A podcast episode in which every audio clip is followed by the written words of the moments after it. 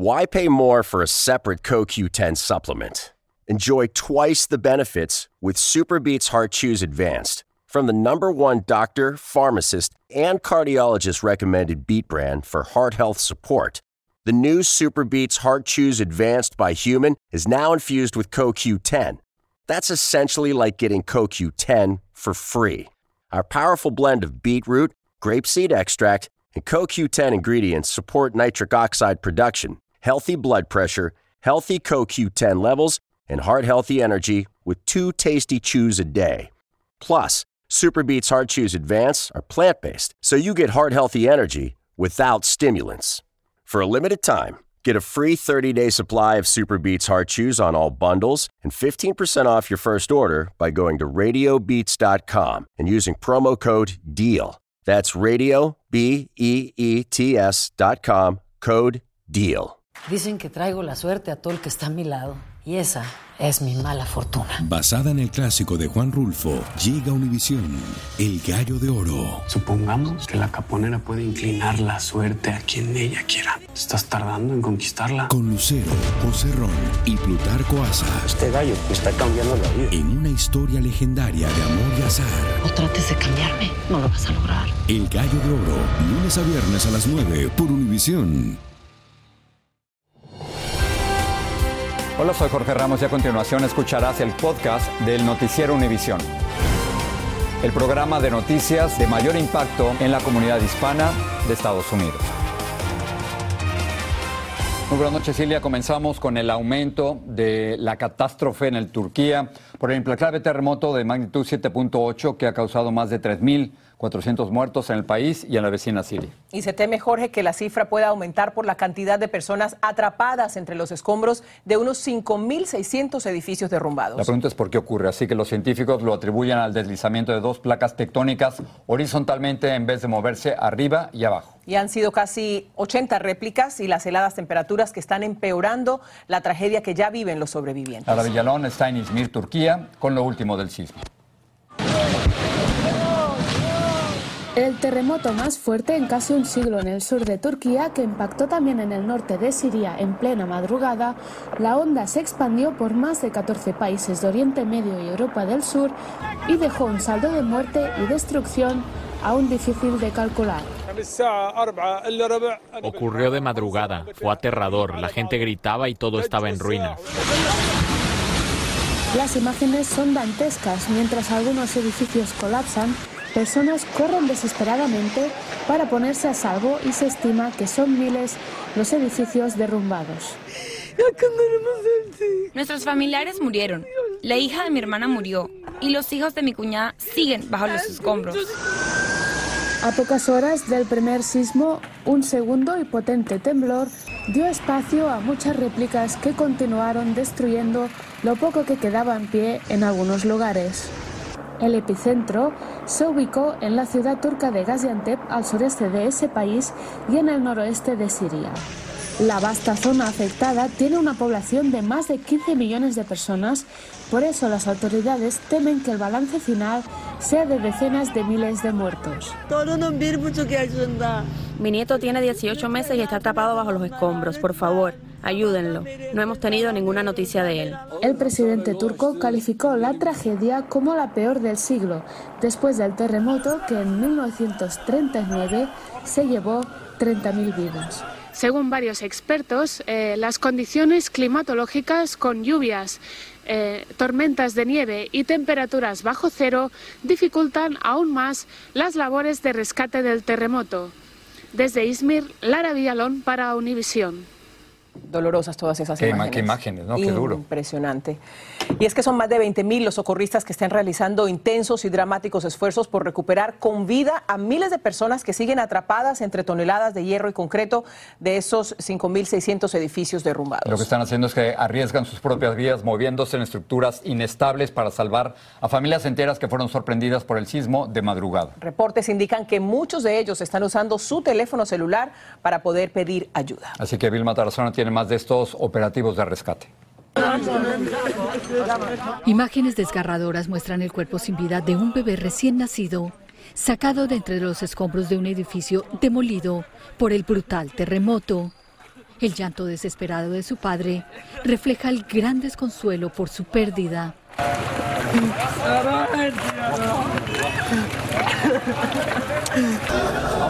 Los rescatistas tratan de salvar vidas.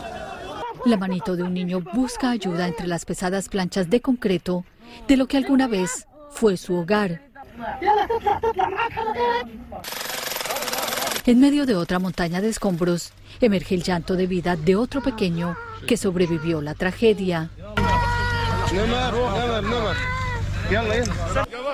Este padre se aferró con fuerza a su hija después de que socorristas la regresaron a sus brazos. Aún en pijama, fue rescatada esta pequeñita que enfrenta la dura soledad de vivir sin su madre ni hermanos porque no resistieron el colapso de su vivienda. Desafiando la inestabilidad de las pocas estructuras que quedaron en pie, los rescatistas se abren paso con camillas para evacuar a los heridos. Esta sobreviviente llora por sus heridas físicas y emocionales. Las autoridades temen que siga aumentando la cifra de muertos. Bueno, los trabajos de rescate continuarán día y noche, según dijeron las autoridades de Siria y Turquía. Dicen que seguirán trabajando por turnos, ya que cada hora cuenta a la hora de salvar vidas. Ilia Jorge, regreso con ustedes a Washington, D.C. Gracias, Vilma. Y vamos a pasar a otras cosas. El gobernador de Ohio alertó a los residentes de la zona de East Palestine del peligro de una gran explosión donde se produjo el descarrilamiento masivo de un tren con productos químicos. Así es, Jorge, eso ocurrió en las horas de la mañana y ya se ordenaron evacuaciones y las autoridades están luchando por evitar la contaminación del aire y del agua. Vamos con David Palomino con más. En Ohio, las autoridades han tenido que tomar decisiones inmediatas para evitar lo que han catalogado como una potencial catástrofe en caso de que exploten las sustancias químicas almacenadas en al menos cinco vagones del tren que se descarriló en el poblado de East Palestine. Hemos decidido liberar el material tóxico de los vagones del tren de manera controlada, declaró el gobernador. Se trata de cloruro de vinilo. Hay al menos dos vagones llenos de esa peligrosa sustancia tóxica, con más de 177 mil libras cada uno. La orden de evacuación es obligatoria. Las autoridades en este poblado de poco más de 4.500 personas van puerta por puerta desalojando a los residentes quien se rehúse enfrentará cargos criminales. La inhalación de cloruro de vinilo puede irritar los ojos, la nariz, la garganta y los pulmones. Una exposición prolongada puede producir problemas en el hígado y los riñones. El plan es abrir pequeños agujeros simultáneamente en los cinco vagones y que el químico se caiga en un pozo que los organismos de emergencia han cavado. Luego, la sustancia será incinerada. El procedimiento se tiene que ejecutar con la luz del día, puede tomar entre 3 y 4 horas. Los pocos residentes que permanecen en las calles asombrados ven la nube de humo que de a poco cubre sus hogares. Da un poco de miedo, nunca he visto algo así en mi vida. La Guardia Nacional de Ohio recorre las calles y asiste en la emergencia. Las causas del descarrilamiento permanecen bajo investigación federal y la posible contaminación en el agua y el aire en este poblado está bajo constante monitoreo por parte del Departamento de Protección Ambiental. Y bien, como ustedes pueden ver a mi espalda, continúa el proceso de esa explosión controlada. Ahora, la pregunta tanto de residentes como por parte de las autoridades es cuánto tiempo tardará en disiparse ese humo, ese olor tóxico en el ambiente que ya de por sí se siente bastante fuerte y cuándo podrán los residentes finalmente retornar a sus hogares ante esa orden obligatoria de evacuación. Pero la información que tenemos desde East Palestine, en Ohio. Yo soy David Palomino, adelante con más en estudio. David, muchísimas gracias por este reporte. Y el Departamento de Justicia anunció hoy que arrestó a un hombre de la Florida y a una mujer de Maryland por cargos federales de conspirar para atacar subestaciones de energía en Baltimore. Los fiscales dijeron que los dos estaban motivados por una ideología racista y extremista y querían dañar la red eléctrica para destruir por completo a Baltimore. Y continúan las reacciones y la polémica en torno al globo espía chino, Ilia, que fue derribado por el ejército de los Estados Unidos frente a las costas de Carolina del Sur después de haber sobrevolado el espacio aéreo de Canadá y de los Estados Unidos. Mientras tanto, republicanos y demócratas cuestionan sobre cuándo debieron derribarlo y los precedentes similares aumentan las tensiones diplomáticas con China. Nuestro corresponsal Pedro Rojas nos amplía desde aquí, en Washington.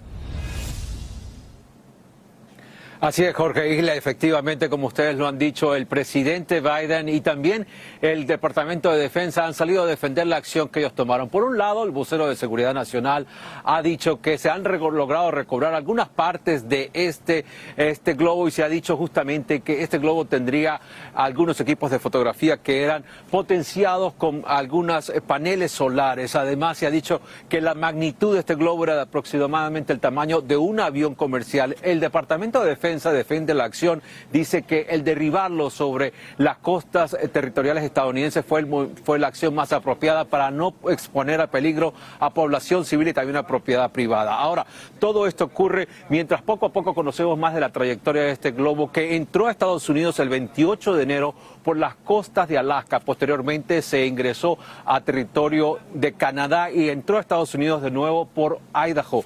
Posteriormente se movió a Montana y llegó hasta el estado de Missouri y efectivamente llegó el fin de semana, el día 4 de febrero, a las costas de Carolina del Sur. Fue allí donde el presidente Biden justamente decidió autorizar el derribo de este globo que ha generado una controversia entre los dos países. También el presidente, al llegar de nuevo a la Casa Blanca esta tarde, dijo que justamente la decisión fue la más apropiada. Ah, también él dijo lo siguiente al preguntarle sobre esta acción, él dijo que fue la acción más apropiada y dijo que era simplemente una acción del gobierno chino. Se espera que el discurso del Estado de la Unión del presidente tenga cambios debido a este tipo de lo que ha ocurrido entre China y Estados Unidos. Regreso con ustedes. Muchas gracias, Pedro. Tendrá que referirse el presidente Biden sin duda a esto, ¿no? Con toda seguridad. Esto solo es el principio. Porque lo mejor. Esto no se va a quedar. Lo más impactante. ¿Por qué? Soy tu madre. Esta mujer me robó. Por favor, abre tus ojos. Está por venir en. ¿Cómo? ¿Entendiste? Tu vida es mi vida. De lunes a viernes a las 8 por Univisión. Y eso sí que amerita un brindis, ¿no crees? Estás escuchando el podcast del Noticiero Univisión. La policía de Los Ángeles dijo que el discapacitado al que los oficiales le dispararon mortalmente en enero había acabado de apuñalar a otra persona. Eso es lo que dicen Jorge, que el sospechoso se bajó de su silla de ruedas y aparentemente sin provocación alguna habría apuñalado a la víctima y habría huido en la misma silla de ruedas. Socorro Cruz habló con el hombre que fue acuchillado. Les presento a Ramiro Pérez. Casi nadie lo conoce y hoy quiso hablar solo con Univisión. Él se está recuperando de una puñalada que recibió con un cuchillo de carnicero de 12 pulgadas que le perforó el pulmón izquierdo y casi llega al corazón, lo que pudo haberle costado la vida el pasado 26 de enero. ¿Y él se cayó ahí en el piso? No está parado aquí al lado mío, nomás que se, está, pues, está mal herido, que lo, le, le cuchillaron. No creo. La policía de Huntington Park hoy reveló la llamada de emergencia que hizo el mismo Ramiro ya herido y el video donde es atacado por Anthony Lowe, el hombre con doble amputación de piernas que murió después de que oficiales le dispararan. Miré que el muchacho sin piernas se bajó de su, de y dio como tres pasos. Y cuando yo me anivelé a él, yo pensé que de primero me dio nomás un amazo. Cuando caminé dos pasos, pues noté la, el chorro de sangre que me salió. Ramiro dice que nunca había visto a Lowe y recuerda que fue un oficial de la policía quien lo auxilió. Y en eso llegó el uh, police officer y me puso también aquí presión. En lo que respecta al estado de la investigación, el departamento del sheriff del condado de Los Ángeles es quien la está llevando. Hoy el caso toma otro giro con este video recién publicado, donde de acuerdo a las autoridades, Anthony Lowe confronta a los oficiales, no obedece las órdenes y después cae. No se justifica lo que hizo Anthony, eso tendría que haber ido a un jurado y un juez. No se justifica que hayan matado a un minusválido. Ramiro Pérez está consultando un abogado para presentar cargos de intento de homicidio contra el occiso Anthony Lowe. Mientras tanto, los familiares de Lowe siguen exigiendo a la policía de Huntington Park que despidan a los oficiales y que sean enjuiciados como asesinos. Y a través de una demanda piden una indemnización de un millón de dólares. En Huntington Park, California, Socorro Cruz, Univisión.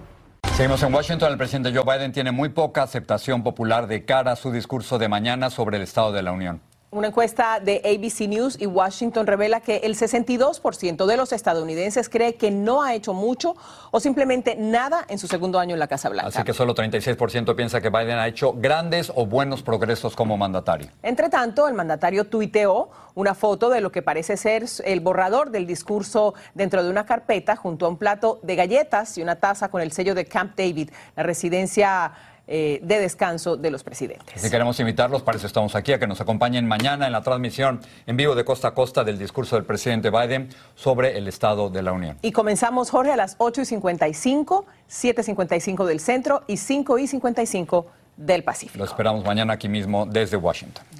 El expresidente Trump, Jorge, y sus tres hijos mayores le pidieron a una corte de apelaciones que deseche la demanda que les presentó la fiscal general de Nueva York, en la que les reclama 250 millones de dólares por prácticas fraudulentas de negocios. El mes pasado, un juez decidió que la demanda puede continuar.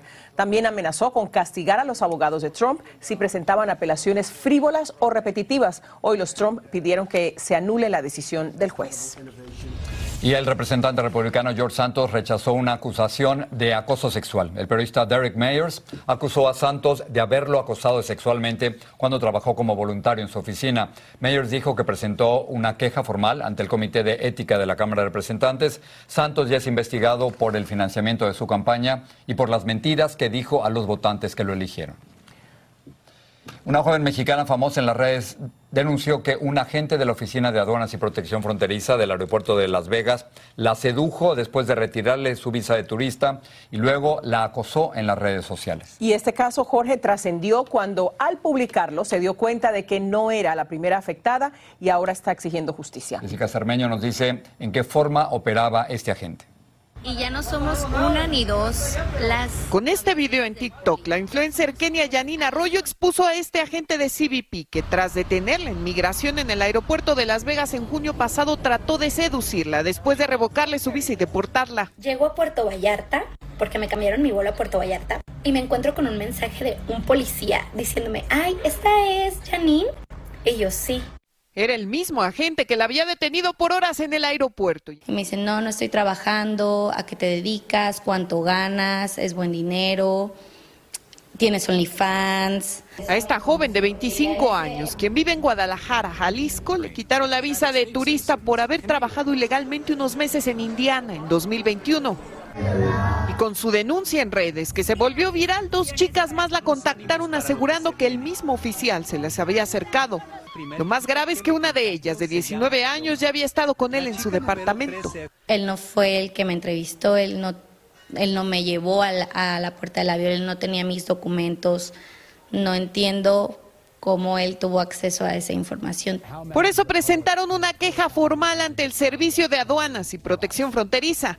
Su abogado nos confirmó que ya otras cinco chicas los han buscado. Las tres jóvenes tienen familiares aquí en Estados Unidos y ellos piensan que esta agencia tiene tanto poder y que van a poder hacerle algo a los familiares y por eso no se quejan muchos de ellos, tienen miedo. Y buscan que el Congreso realice una investigación. Preguntamos a CBP por el estatus de la investigación, pero hasta ahora no obtuvimos respuesta. Primero que nada queremos que sea despedido utilizaron el puesto del gobierno para manipular y seducir a estas muchachas. En México, Jessica Cermeño, Univisión. El Departamento de Justicia advirtió sobre el aumento de la llamada sextorsión que está dirigida a niños y adolescentes. El año pasado en Estados Unidos, unos 3.000 niños fueron víctimas de esta modalidad que llevó al suicidio a 12 menores en el 2022. Primero, los depredadores contactan a los niños con mensajes falsos en redes sociales y piden que les envíen fotos explícitas. Después, les exigen dinero para no divulgar esas imágenes. Este domingo se celebró la edición 65 de la entrega de los premios Grammy en la que en la Cripto Arena de Los Ángeles. En la ceremonia se destacaron, Jorge, figuras hispanas que recibieron premios y que también llevaron nuestra cultura a ese escenario. todo comenzó con Bad Bunny, como nos muestra Lourdes del Río. La edición número 65 de los Grammys tuvo sabor latino de principio a fin. Sin dudas, Bad Bunny se robó el show cuando arrancó la noche de los premios más importantes de la música cantando en español. Con un despliegue de bailarines, pleneros y los tradicionales cabezudos de las fiestas de pueblo sanjuanera. El archifamoso boricua puso a bailar hasta Taylor Swift. Luego el Conejo Malo subió una vez más al escenario, esta vez a recoger su premio como mejor álbum de música urbana por la canción Un verano sin ti. Por su parte, Mark Anthony recibió en ausencia su tercer gramófono por la canción Paya Boy. Natalia Lafourcade obtuvo un Grammy en la categoría regional mexicana por el disco Un canto por México. El mejor álbum de pop latino fue para Rosalía con la Motomami. Otro momento mágico, los tres premios a la película Encanto. Entre estos, mejor canción escrita para medios visuales por el tema We Don't Talk About Bruno de Lin Manuel Miranda. Colombia también dijo presente a través de Carlos Vives, quien llevó el vallenato a los Grammys. En el mundo anglo también se hizo historia. Beyoncé rompió el récord como la artista más premiada al obtener su Grammy número 32 y la cantante alemana Kim Petra se convirtió en la primera transgénero en ganar un gramófono. Regreso con ustedes. Gracias, Lourdes. Qué bien nos representan, ¿no? Tremendo parrandón en los Grammys. Qué embajadores tenemos, qué, Qué bueno. Ahora, ¿cómo le decimos? Don Bad Bunny. Con él nos vamos. Nos vemos mañana aquí. Gracias. Así termina el episodio de hoy del podcast del Noticiero Univisión. Como siempre, gracias por escucharnos.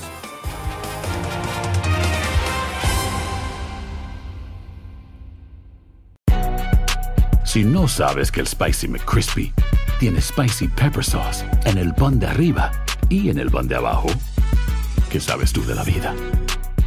Para, pa, pa, pa. Esto solo es el principio. Porque lo mejor, Esto no se va a quedar así. lo más impactante, ¿Por qué? Soy tu padre. Esta mujer me robó. Por favor, abre tus ojos. está por venir en ¿Entendiste? Tu vida es mi vida. De lunes a viernes a las 8 por Univisión. Y eso sí que amerita un brindis, ¿no crees?